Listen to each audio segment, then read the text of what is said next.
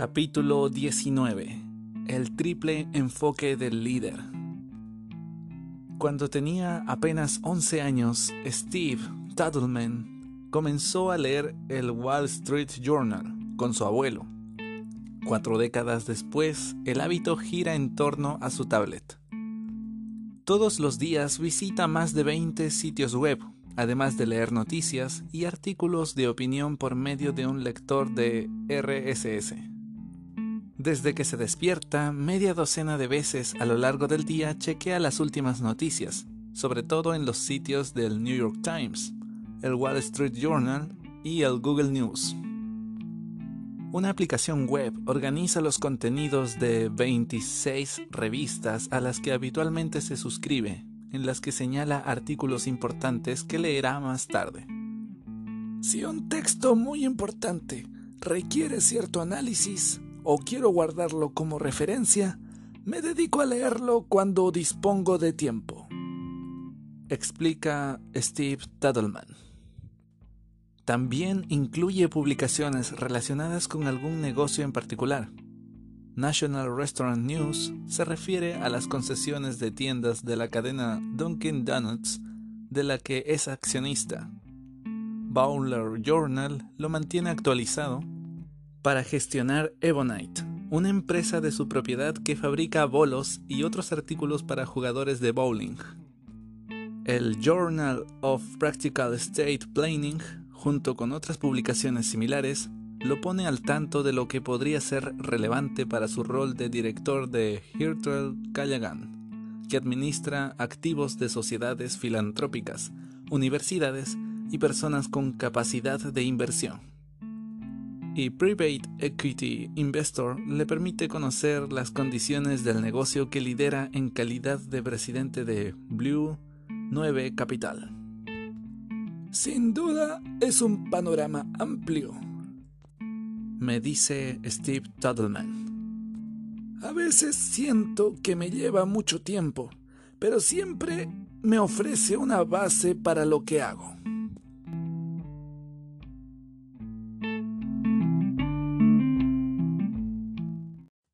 En 2004 le ofrecieron invertir en una cadena de venta al detalle llamada Five Below. Se trataba de una tienda de aeromodelismo. Las proyecciones de costos y márgenes eran buenas. Pero Tuttleman fue más allá de los números. Visitó una de las seis tiendas de la cadena y comparó sus señales internas con las reacciones de los demás.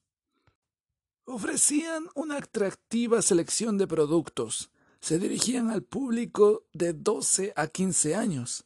En la tienda la mayoría de los clientes eran madres con sus hijos. Pero lo principal era que a la gente le gustaba el lugar y que a mí me gustaba. Durante varios años, Tuttleman invirtió dinero en Five Below.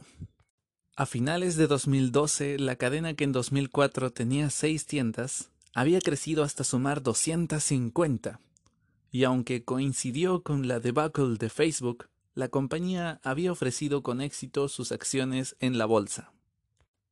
La gente siempre me ofrece oportunidades de inversión. Me traen un libro con todas las cifras, pero yo tengo que considerarlas en el contexto de lo que ocurre en la sociedad, la cultura y la economía. Estoy observando constantemente lo que pasa en el mundo. Necesito un campo visual más amplio. Afirma Steve Tuttleman.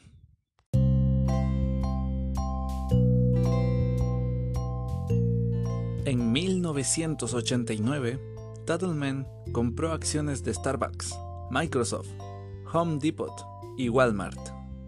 Todavía las conserva. ¿Por qué las compró? Compro lo que me gusta. Sigo mi instinto. Es su explicación. Cuando tomamos una decisión de ese tipo, el sistema subcortical rige la conciencia del exterior, recopilando principios de decisión que nos guían, contienen nuestra sabiduría y ofrecen su opinión en forma de sensación. La sutil agitación que provoca una percepción agradable señala nuestra dirección aún antes de que podamos expresar la decisión con palabras. Los empresarios más exitosos recopilan datos que podrían ser pertinentes para tomar una decisión clave, aplicando un criterio muy amplio y a partir de una variedad de fuentes que la mayoría de la gente no consideraría relevantes. Y comprenden que cuando se enfrentan a una decisión crucial, la intuición también es un dato. Los circuitos subcorticales que conocen esas verdades intuitivas antes de que encontremos palabras para ellas incluyen a la amígdala y la ínsula. Un calificado informe sobre la intuición concluye que utilizar sensaciones como información es una estrategia de juicio generalmente sensata, en lugar de una eterna fuente de error, como podrían afirmar los hiperracionales. Conectarnos con nuestras sensaciones como fuente de información es acceder a una gran cantidad de fundamentos para la toma de decisiones que la mente recopila de manera inconsciente.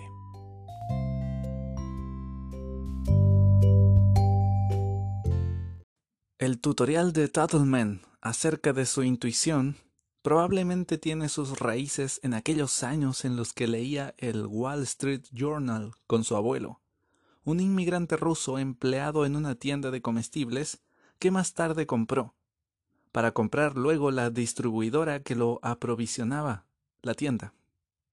Al vender ese negocio se convirtió en inversionista de bolsa.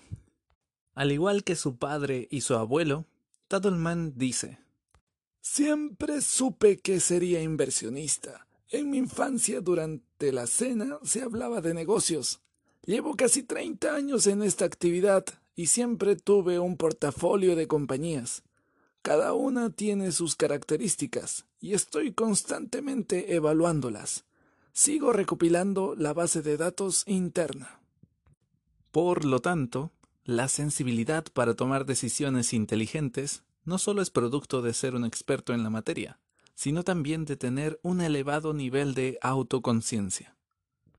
Si nos conocemos tan bien como conocemos nuestro negocio, seremos más perspicaces para interpretar los hechos, con la esperanza de estar a salvo de distorsiones internas que puedan nublar nuestra visión.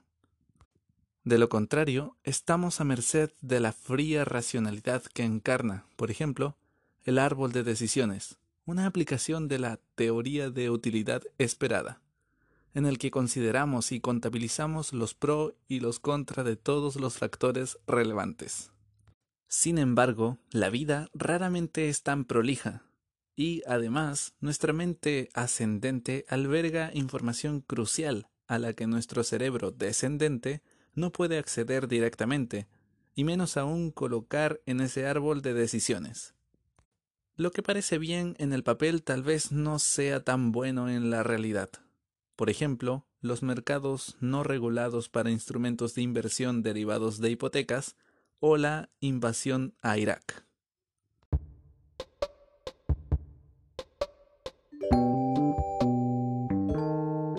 Los líderes más exitosos están constantemente en busca de nueva información.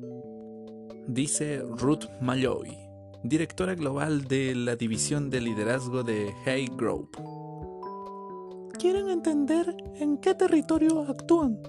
Necesitan estar al tanto de nuevas tendencias e identificar modelos emergentes que puedan ser de importancia para ellos.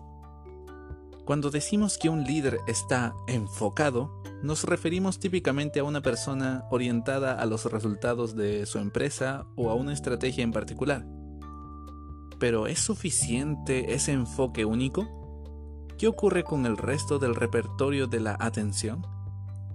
Para tomar sus decisiones de negocios, Tadelman combina cifras con datos provenientes de una amplia exploración externa, sintoniza con sus reacciones intuitivas e interpreta los sentimientos de otras personas. Podemos afirmar que los líderes necesitan atención interna, externa y enfocada en los otros para destacarse y que la debilidad de cualquiera de estas facetas puede desequilibrarlos.